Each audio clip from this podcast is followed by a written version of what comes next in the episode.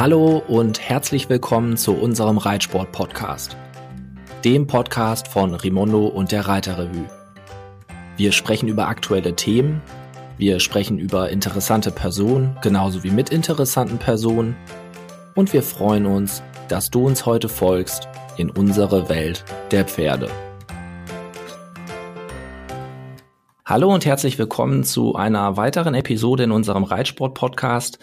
Nachdem wir letzte Woche nach dem Medaillensegen bei den Weltreiterspielen über das sehr erfreuliche Abschneiden der deutschen Equipe gesprochen haben, widmen wir uns heute einem deutlich ernsteren und weniger schönen Thema.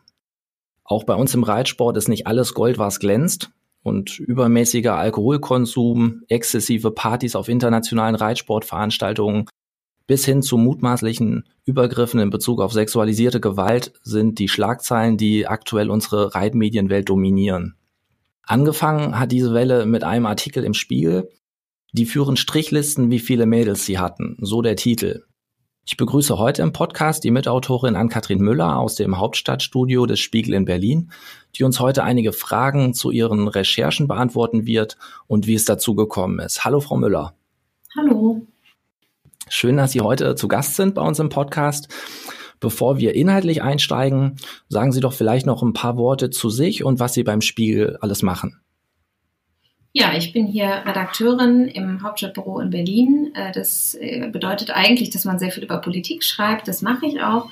Nebenher ähm, recherchiere ich aber auch immer wieder zu sexualisierter Gewalt. Und so kam es eben auch, dass ich dann bei dieser Recherche mitgemacht habe weil das eben eine der Sachen war, die uns von Anfang an genannt wurde, dass wir uns doch da mal umhören sollen. Sie sagen, äh, die Ihnen von Anfang an genannt wurde. Wie sind Sie auf das Thema aufmerksam gemacht? Das war dann ein anonymer Hinweis oder ist konkret jemand auf Sie zugekommen, der gesagt hat, da sollten Sie mal genauer hinschauen? Genau, also der Ausgangspunkt in diesem Fall, gibt auch andere Wege, um sowas zu recherchieren, aber in dem Fall war es so, dass jemand an uns herangetreten ist und gesagt hat, ähm, da passieren Dinge, die sollten nicht passieren und irgendwie kümmern sich die Verantwortlichen nicht richtig und offensichtlich gibt es keine andere Möglichkeit, als das jetzt mal irgendwie öffentlich zu machen. Und das ist dann ein Kenner der Szene, der äh, aus dem Reitsportumfeld kommt oder sogar jemand aus dem Reiterlager eher oder wie ist das einzuordnen? Also äh, Quellenschutz ist uns ja heilig, insofern kann ja. ich da nicht äh, viel mehr zu sagen, aber es ist jemand, der sich sehr gut in der Szene auskennt und der, ähm, glaube ich, auch versucht hat, das irgendwie erstmal intern zu regeln und da nicht so weit gekommen ist und deswegen gesagt hat, gut, dann muss das jetzt auf anderen Wege geschehen. Okay. Und ähm, was wurde da genau an Sie herangetragen, dass Sie sagen, da müssen wir auch genauer hinschauen? Was waren das für Vorwürfe, die im Raum standen? Was war so der Ermittlungsansatz? Also am Anfang gab es eben Hinweise zu ähm, verschiedenen Reitern und eben diesen Al Alkoholexzessen vor allen Dingen und dann aber auch äh, der Verdacht, dass ähm, es da eben sexuelle Übergriffe auf, auf junge Reiterinnen gibt. Und das ist natürlich ein sehr harter Vorwurf und da gehen wir auch äh, sehr vorsichtig mit um und haben dann eben gesagt, okay, das müssen wir uns angucken, aber eben mit aller gebotenen Vorsicht und ähm, da, da fängt man dann eben an einem Punkt an und fängt mit einem Namen an und geht dann halt immer weiter. Und dann kann man sich das so ein bisschen vorstellen wie so ein Schneeballsystem. Also man spricht dann eben mit einer weiteren Person, fragt dann nur, haben Sie mal was mitbekommen, irgendwie äh, erstmal zum Thema Alkohol und dann fragt man eben zu vielleicht sexualisierter Gewalt und wenn die Person sagt, nee, habe ich nie was mitbekommen, dann braucht man ja der auch gar nicht weiter Namen nennen, um das eben nicht, also wenn es Gerüchte wären, um die dann nicht zu verbreitern.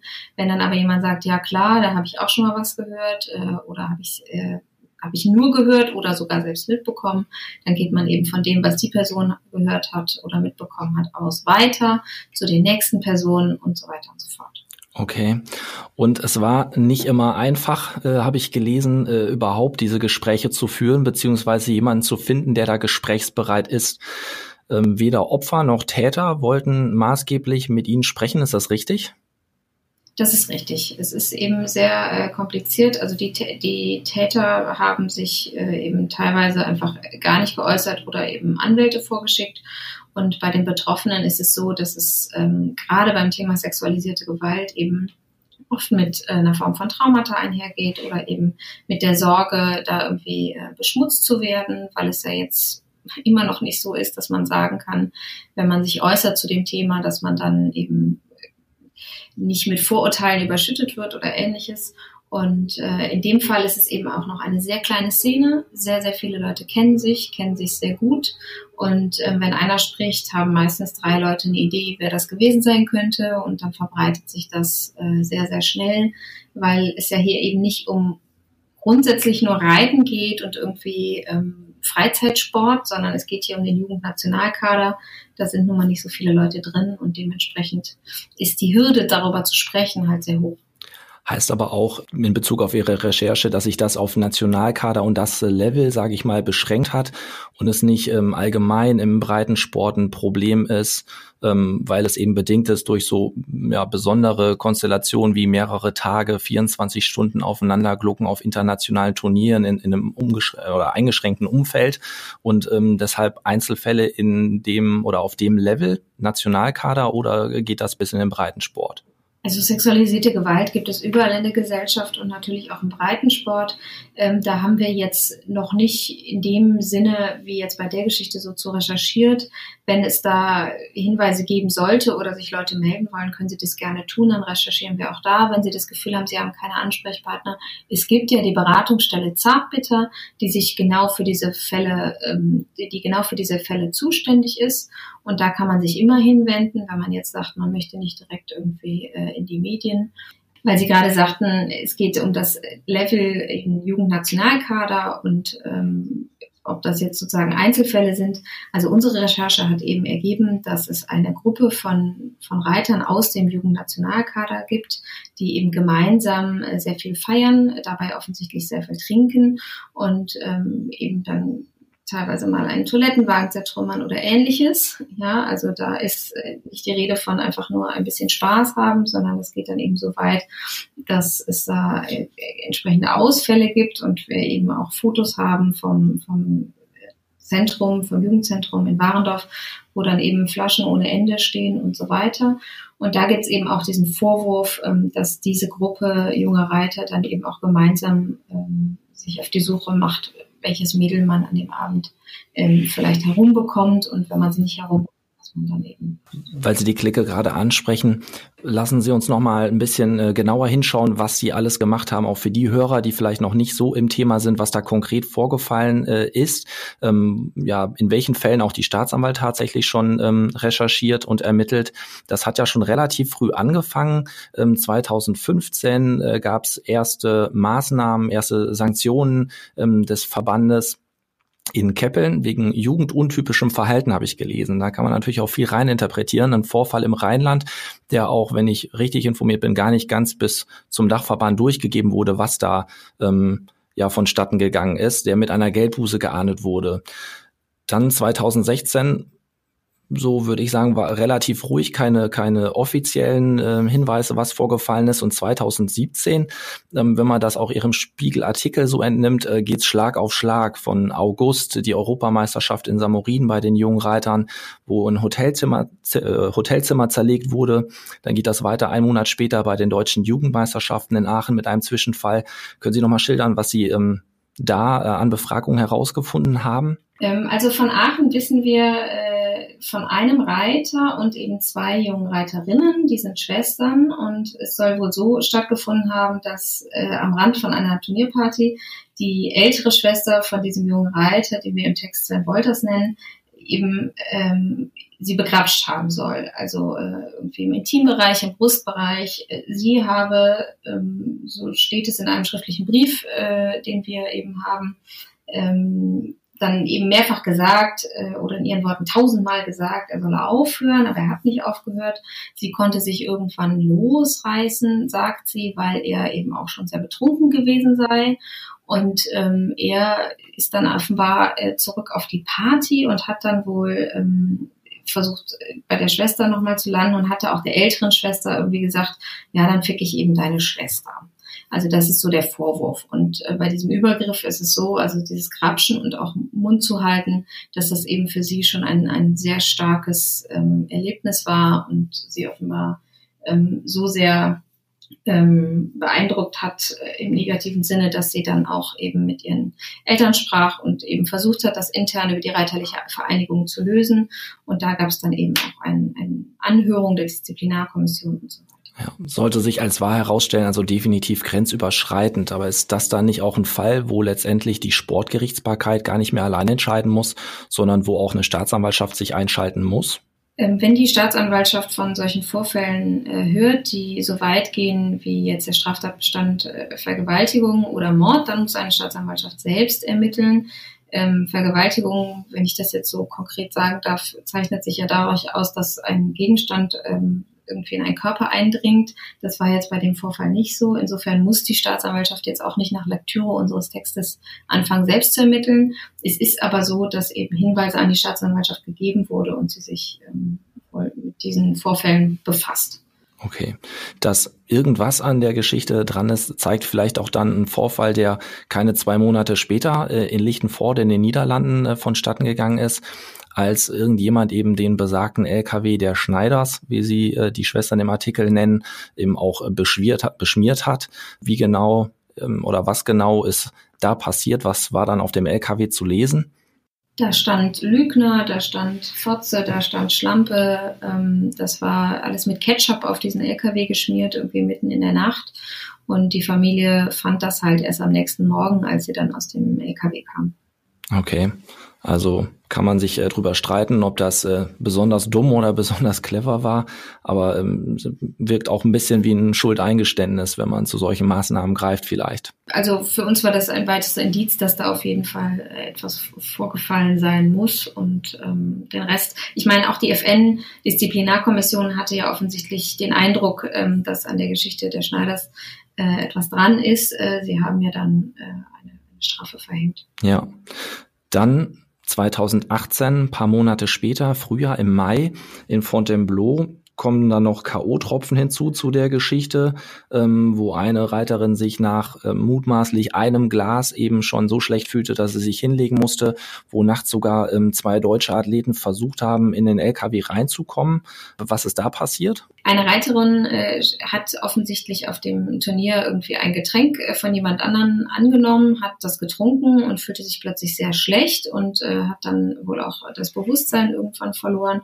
Plötzlich öffnet sich nachts, während sie im LKW ist, eben die Tür und die Mutter der Reiterin überrascht zwei Jungs, wie sie versuchen, in diesen Wagen zu kommen, während ihre Tochter eben quasi bewusstlos äh, tief schlafend, je nachdem, äh, im Wohnwagen liegt. Und ähm, die Reiter verteidigen sich damit, sie hätten nur gucken wollen, wie es ihr denn jetzt ginge, ähm, während andere sagen, das ist nicht sehr glaubhaft. Okay, kann man also in jedem Fall von Glück im Unglück sprechen, dass die Mutter äh, da war und egal was sonst passiert wäre, äh, es in keinem Fall so weit gekommen ist. Die Reiterin hat, glaube ich, auch daraus gelernt. Ein Monat später, die deutsche Meisterschaft in Balve, hat sie weitere Getränke abgelehnt. In Hagen am Teutoburger Wald äh, im gleichen Monat ist eine Reiterin vermutlich auch wegen K.O.-Tropfen ähm, ja, ausgeschieden und ist äh, der, dem gleichen Fall zum Opfer gefallen.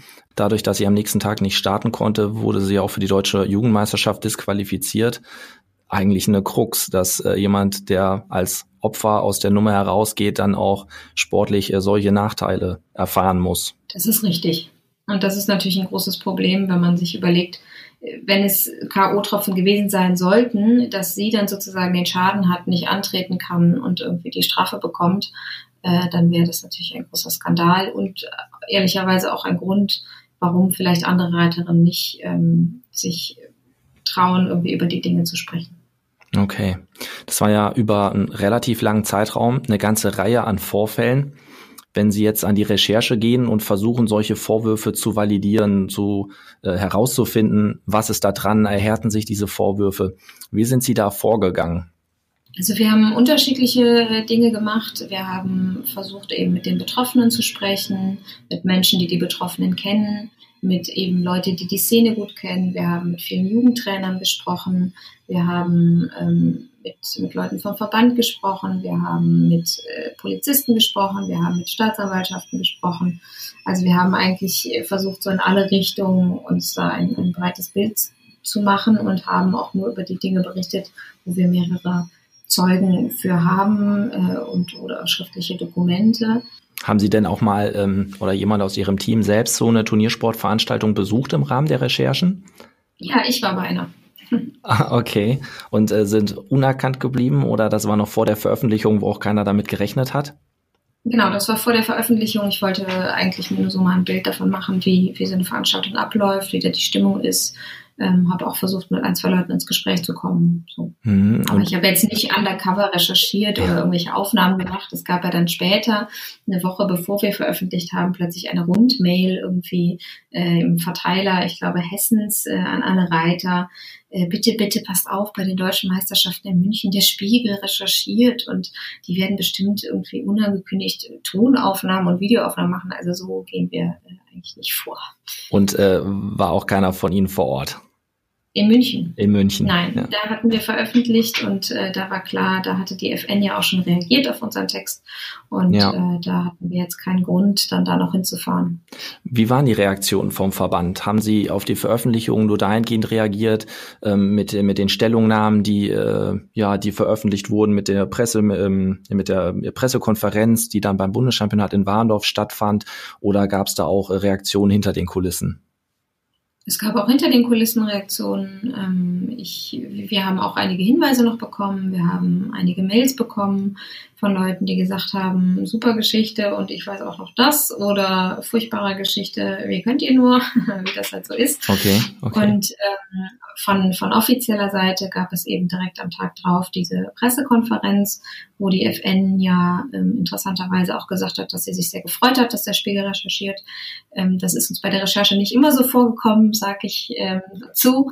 Äh, wir finden es aber gut, dass sie so reagiert haben und dass sie eben auch darüber nachdenken, wie sie gerade das Alkoholproblem ähm, in den Griff kriegen können und wie sie eben diesen Reitern vermitteln können, wo die Grenzen liegen. Ähm, wir verstehen ehrlicherweise immer noch nicht, warum es kein Alkoholverbot für die äh, Sportler gibt am ganzen Turnierwochenende, weil ehrlicherweise, ja, das sind äh, junge Menschen und ja, auch die möchten ihre Freizeit haben und ja, die Turniere finden am Wochenende statt, aber das sind alles Rahmenbedingungen, die man jetzt erstmal nicht ändern kann. Was man aber ändern kann, ist, dass man sagt, Spitzensportler sind eben Spitzensportler und äh, da gehört Alkohol eigentlich nicht dazu. Ja, bevor wir auf die Sanktionen eingehen, ähm, vielleicht noch eine Frage zu den Reaktionen. Gab es auch so eine Art MeToo-Effekt, dass sich weitere Opfer auch gemeldet haben, die dann berichtet haben, dass ihnen Ähnliches widerfahren ist? Ja, also es haben sich noch, noch weitere Menschen bei uns gemeldet, ähm, Betroffene wie, wie ähm, auch Nicht-Betroffene. Und ähm, da schauen wir auch, ob wir da nochmal äh, eine entsprechende Geschichte nochmal machen. Ähm, ansonsten von den Reaktionen her, ich meine, Ludger Beerbaum hat sich ja dann auch geäußert, hat dann auch noch ein Interview gegeben. Ich glaube, das hat auch dazu geführt, dass die Debatte ein bisschen weitergegangen ist und sich auch nochmal ernsthaft äh, Gedanken gemacht wurde über eben Alkohol, äh, Alkoholverbote und Präventionsangebote. Mhm. Ja, Ludger Beerbaum hat sich zu Wort gemeldet. Äh, die Medien in unserem Haus haben mit Lars Nieberg gesprochen, ebenfalls Olympiasieger, hat auch zwei Söhne in, in ähnlichem Alter, die auf sehr hohem Niveau reiten, der da auch eine klare Meinung zu hat und auch ähm, für härteres Durchgreifen plädiert. Ähm, ist das überhaupt so einfach, äh, härter durchzugreifen? Jetzt hat die FN in dem Fall, den wir vorhin besprochen haben, äh, in Aachen mit den beiden Schwestern auch eine 18-monatige Strafe verhängt. Das heißt, sie haben ja in erster Linie sich klar positioniert, dass sie das sanktionieren wollen. Jetzt ist die Strafe aber nicht rechtskräftig. Ist dem Verband da hier und da vielleicht auch durch die Struktur die Hände gebunden und es ist gar nicht so einfach, härter durchzugreifen? Wie haben Sie das gesehen? Ehrlicherweise grundsätzlich habe ich äh, gar nichts dagegen, dass äh, auch Entscheidungen von Disziplinarkommissionen der reiterlichen Vereinigung angefechtet werden können. Also das, wir leben in einem Rechtsstaat und es ist immer gut, wenn sozusagen äh, beide Seiten was machen können. Was ich mich nur frage, ist bei so ernsthaften Vorwürfen und äh, eben einer Entscheidung der FN, die eben erstmal sagt, ja, wir glauben der Betroffenen und das ist ein Verhalten, das wollen wir nicht dulden und wir wollen auch ein Signal senden, dann eben dem Trainer zu erlauben, den Reiter weiter weiter aufzustellen, sodass er bei Turnieren starten kann, finden wir eben schwierig. Einfach weil ähm, er da, da, dadurch ja nicht merkt, sozusagen, was die Strafe ist erstmal. Und äh, da könnte man als Verband sicherlich erstmal sagen, wir suspendieren eben alles, bis es final geklärt ist. Also das ist natürlich für einen Sportler hart, aber es geht hier eben auch nicht um einfach nur irgendwie ein bisschen über den Durst getrunken, mhm. sondern mhm. Schlimmeres. Ja, wobei es natürlich wahrscheinlich gerade in der Altersklasse besonders hart ist, wenn jemand mit beispielsweise 19 Jahren für 18 Monate gesperrt ist, dann äh, läuft die Sperre aus ähm, und er ist schon im Erwachsenenlager angekommen sozusagen, ähm, wo man es natürlich auch als Sportler wieder deutlich schwerer hat. ähm, sich wieder durchzusetzen. Und wenn sich im Nachhinein doch rausstellt, äh, derjenige ist unschuldig, dann nimmt man ihm äh, einen ganzen Teil seiner Karriere vermutlich. Das stimmt. Andererseits, man müsste ihn ja nicht die ganzen, also die 18 Monate äh, Sperre, das, das war ja sozusagen das Urteil der FN. Es ging mir jetzt nur darum zu warten, bis sozusagen das rechtskräftig ist und dahin, bis dahin zu sagen. Und wenn man dann sagt, okay, ist rechtskräftig und das ist die, die Sperre, dann ist es so. Und am Trainieren hindert ihn ja keiner. Also trainieren, damit er dann auf Erwachsenenlevel dann weiter mitreiten kann, das sollte ja möglich sein. Das ist richtig. Wo wir bei den Sanktionen sind, ähm, sind Geldstrafen zumindest bei diesem sehr exklusiven Klientel überhaupt das richtige Mittel. Sie haben ja im Artikel auch geschrieben, dass sie in der Regel finanziell extrem gut ausgestattet sind, zumindest dieses wahrscheinlich weniger als ein Prozent der Reiter, die dann im, im Kader reiten, die äh, auf sehr hohem Niveau reiten, sind Geldstrafen für die das richtige Mittel? Hm, das ist eine sehr gute Frage, die wir uns auch gestellt haben. Ich glaube, es kommt sehr auf den Reiter an und wie viele Mittel der eben zur Verfügung hat. Dementsprechend hoch oder niedrig muss die Strafe dann eben auch sein. Ähm, ich glaube ehrlicherweise, dass wenn es den, den Sportlern noch um den Sport geht, dass eben die Sportkonsequenzen härter sind äh, und damit vielleicht auch treffender. Ähm, dass es auch finanziell ein bisschen wehtun muss, gehört, glaube ich, dazu. Aber ähm, die Frage ist halt, geht es den Herren, über die wir hier berichtet haben, eben noch um den Sport? Also wir haben ja mit dem Jugendtrainer ähm, Herrn Hetzel gesprochen und der sagt eben, er habe sie schon häufiger gefragt, fahrt ihr eigentlich zum Reiten oder zum Saufen hierher? Und das ist eigentlich ein, eine Wahnsinnsaussage, wenn man mal drüber nachdenkt. Ja, ist richtig. Lassen Sie uns neben den Sanktionsmaßnahmen auch einmal über die präventiven Maßnahmen des äh, Verbandes sprechen. Die waren 2011 relativ früh dabei, auch in Kooperation mit dem äh, Verein Zartbitter. Ähm, dabei präventive Maßnahmen zu implementieren. Jetzt konnte man lesen, diese Maßnahmen sind so ein bisschen eingeschlafen im Laufe der letzten Jahre. Was haben Sie dazu ermittelt, rausgefunden? Wie ist das aktuelle Vorgehen in den letzten Jahren da gewesen? Also Zartbitter ist ja eine Beratungsstelle für Betroffene von sexualisierter Gewalt. Ähm, die gibt es schon ewig, äh, über 20 Jahre. Und 2011, äh, eben nach den Missbrauchsskandalen in der Kirche und in den Internaten, hat eben die Reiterliche Vereinigung gesagt, okay, super, wir holen uns da jemanden dazu, der sich auskennt. Und da können sich dann eben Betroffene hinwenden. Resultat war ehrlicherweise eigentlich nur ein Hinweis auf der Website mit einer Telefonnummer, an die man sich wenden kann, was gut ist, aber vielleicht noch nicht ganz ausreichend. Da geht es aber vor allen Dingen auch um Freizeitsportler. Also das war so das Ergebnis unserer Recherche, dass sich bei Zartbitter hauptsächlich Leute gemeldet haben aus dem Freizeitsport.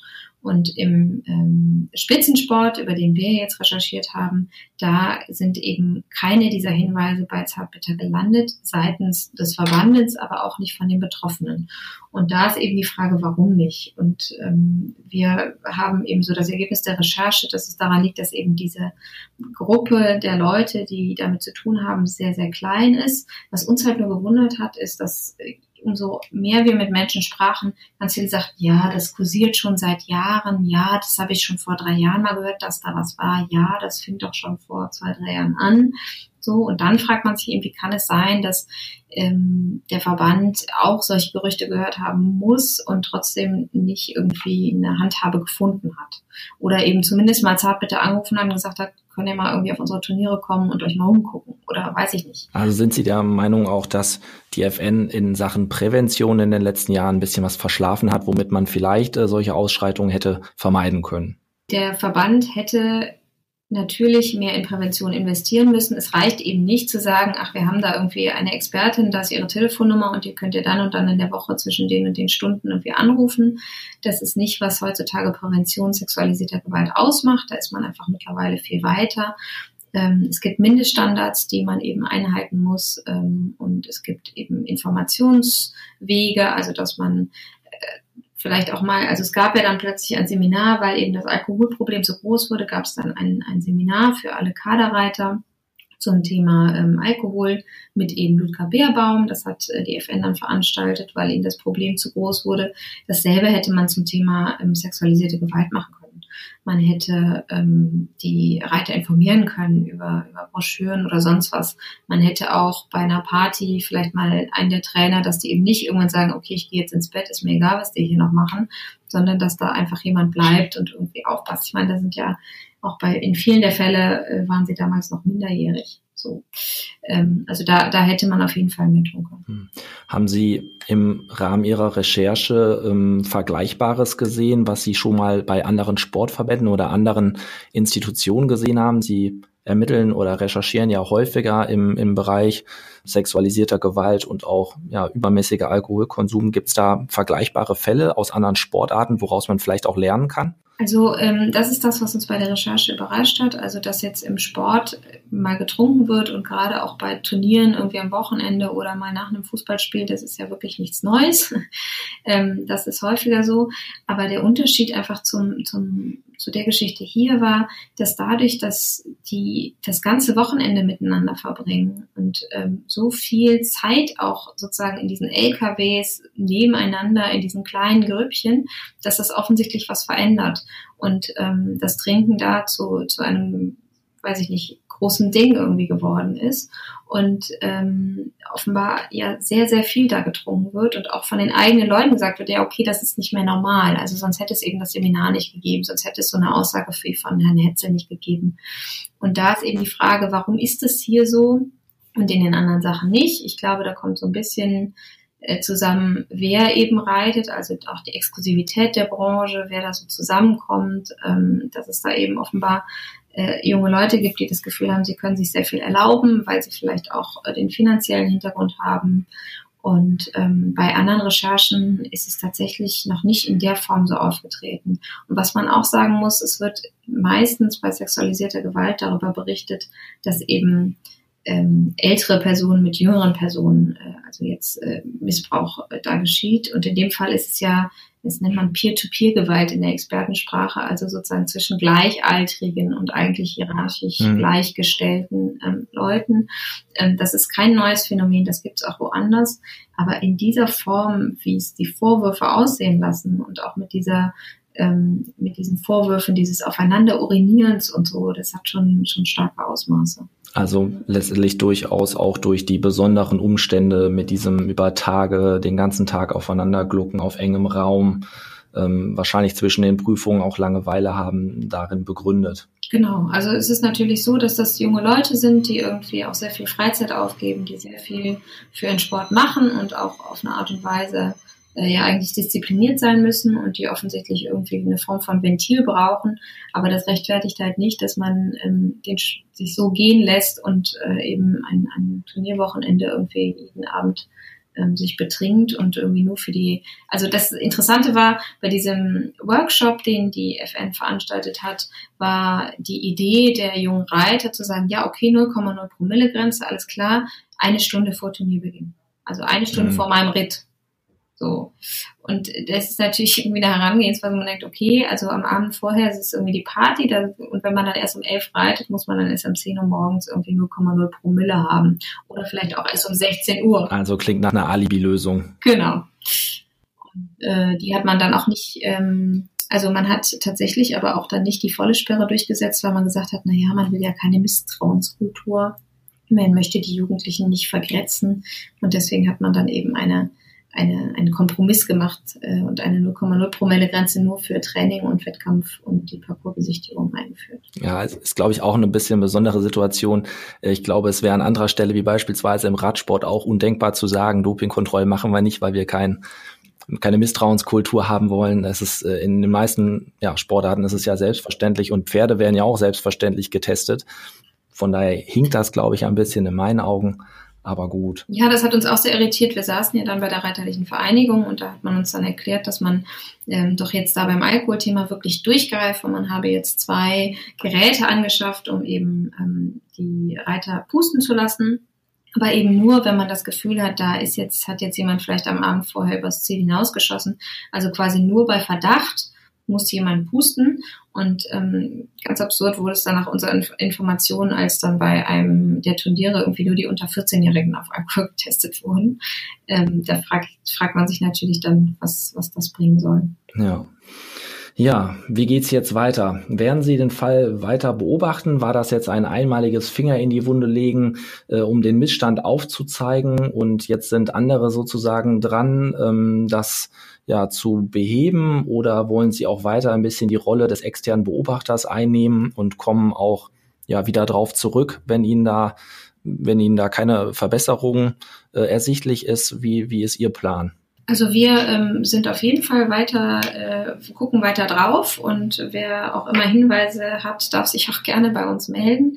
Ähm, die, äh, unsere Kontaktdaten stehen ja unter äh, dem Text und wir werden auch beobachten, ob die FN sozusagen ihren, ihre Versprechungen einlöst und ähm, wie sich das weiter gestaltet ähm, ist es trotzdem natürlich wichtig, dass sich intern was ändert und dass die Verantwortlichen das jetzt nicht denken, okay, jetzt ist das irgendwie ein Monat her oder zwei und jetzt brauchen wir jetzt auch gar nicht mehr da so groß. Also wir haben jetzt da unser Statement gemacht öffentlich und wir haben jetzt hier irgendwie nochmal, äh, weiß ich nicht, Zartbitter irgendwie nochmal aufgefordert, doch bitte ein bisschen mehr zu machen und wir haben jetzt einmal öffentlich dazu Stellung genommen, jetzt ist aber auch gut. Also es ist schon wichtig, dass da Leute dranbleiben und es gibt ja jetzt auch einfach sehr, sehr viele Leute, die mittlerweile mit uns gesprochen haben und die auch ein Interesse haben, dass sich etwas ändert und wenn die eben merken, dass das nicht so ist, dann rufen die auch wieder an. Ja, wir werden auf jeden Fall auch den Kontakt in den Show Notes verlinken. Wir werden äh, auch Zartbitter einmal in den Show Notes verlinken für Betroffene, die sich dann gerne auch äh, dahin wenden können.